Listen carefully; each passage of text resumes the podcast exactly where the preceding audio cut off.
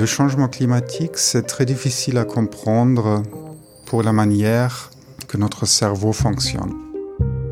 Face au dérèglement climatique et à l'érosion de la biodiversité, pourquoi ne faisons-nous rien, ou bien trop peu, quand des solutions concrètes existent, prêtes à être appliquées?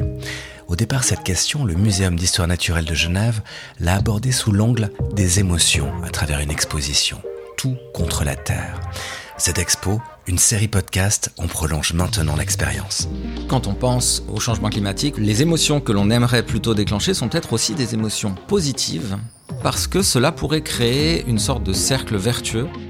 Comment la peur, la colère, la tristesse, mais aussi la joie ou l'émerveillement jouent un rôle déterminant face et dans la crise climatique.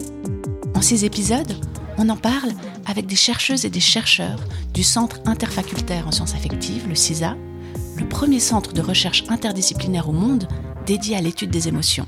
Les émotions sont contagieuses. Il va falloir nous faire rêver à nouveau à un avenir possible pour qu'on puisse se mettre en action. Tout contre la Terre, une série podcast du Muséum d'histoire naturelle de Genève à découvrir à partir du 2 mai. Une réalisation Chai Media.